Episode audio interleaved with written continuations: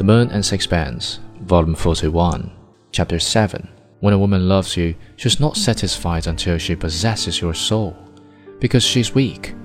She has a rage for domination, and nothing less will satisfy her.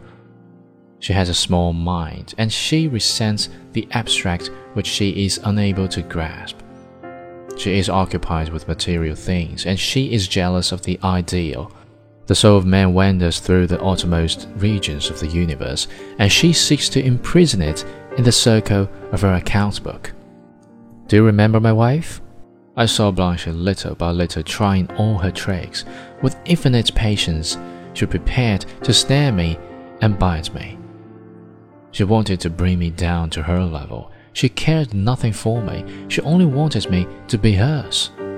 She was willing to do everything in the world for me except the one thing I wanted to leave me alone. I was silent for a moment. What did you expect her to do when you left her? She could have gone back to Salif, he said irritably. He was ready to take her. You're inhuman, I answered. It's as useless to talk to you about these things as to describe colors to a man who was born blind. He stopped in front of my chair and stood looking down at me with an expression in which I read a contemptuous amazement. Do you really care a two-penny damn if Blanche Stroeve is alive or dead?